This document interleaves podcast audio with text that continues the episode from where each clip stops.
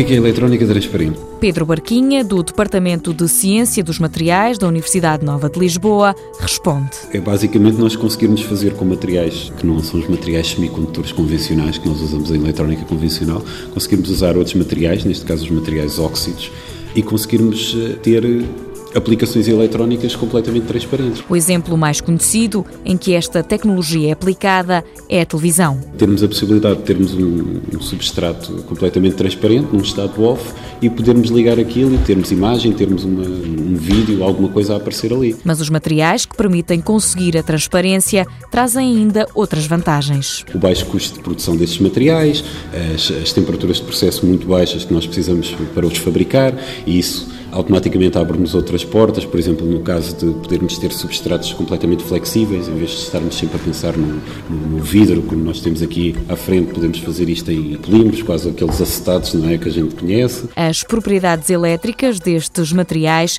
permitem explorar outro tipo de aplicações.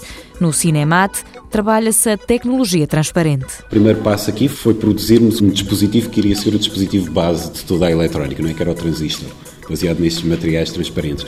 Agora é a fase de integrar isto, fazermos circuitos eletrónicos com isto. O que é que a gente pode fazer com isto? Por mais que olhe para os vidros, não vê fios, nem percebe como é possível que eles acendam com o simples ligar e desligar de um botão.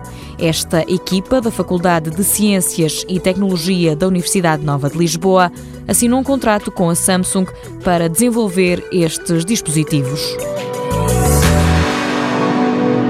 Mundo Novo um programa do Concurso Nacional de Inovação BSTSF.